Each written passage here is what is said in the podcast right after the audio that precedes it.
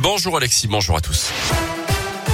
Et à la une ce matin, un nouveau protocole sanitaire à l'école à partir d'aujourd'hui. Changement des mesures en vigueur ce jeudi dans le primaire. Le protocole sanitaire passe du niveau 2 au niveau 3. Concrètement, il impose le port du masque pour les élèves et le personnel à l'intérieur, mais aussi à l'extérieur dans la cour de récré, par exemple. Le brassage des écoliers doit également être limité, notamment durant la pause déjeuner. Les activités physiques à l'intérieur sont également restreintes. Avec ces mesures, le gouvernement espère maintenir le plus possible de classes ouvertes. D'ailleurs, depuis lundi, les classes de primaire ne ferment plus après un premier cas de Covid, mais après trois au cours de la même semaine.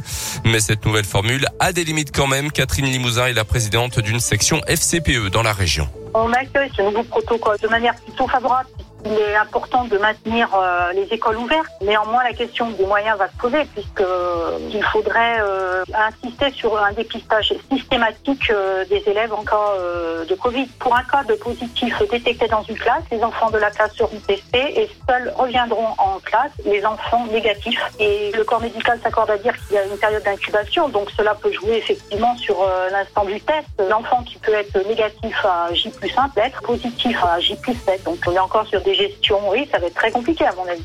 Rappelons que les mesures de ce nouveau protocole sanitaire à l'école visent à maintenir l'accueil en présentiel de tous les élèves.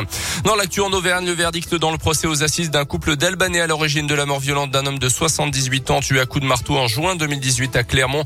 Le principal accusé, celui qui était soupçonné d'avoir porté les coups justement, a été condamné hier à 20 ans de réclusion, 30 mois de prison pour sa compagne. Un meurtre commis sur fond de trafic de stupéfiants selon la montagne. Attention au fond pompier dans le Puy-de-Dôme en cette période de fête. Mardi matin, une habitante d'Aubière a reçu la visite de trois hommes se présentant donc comme étant des pompiers, leur vendant des calendriers. Euh, pendant que l'un des intrus détournait l'attention de cette dame âgée, les deux autres en ont profité pour fouiller son logement. Le trio est reparti avec 1000 euros en liquide sans que la personne ne se soit aperçue de rien.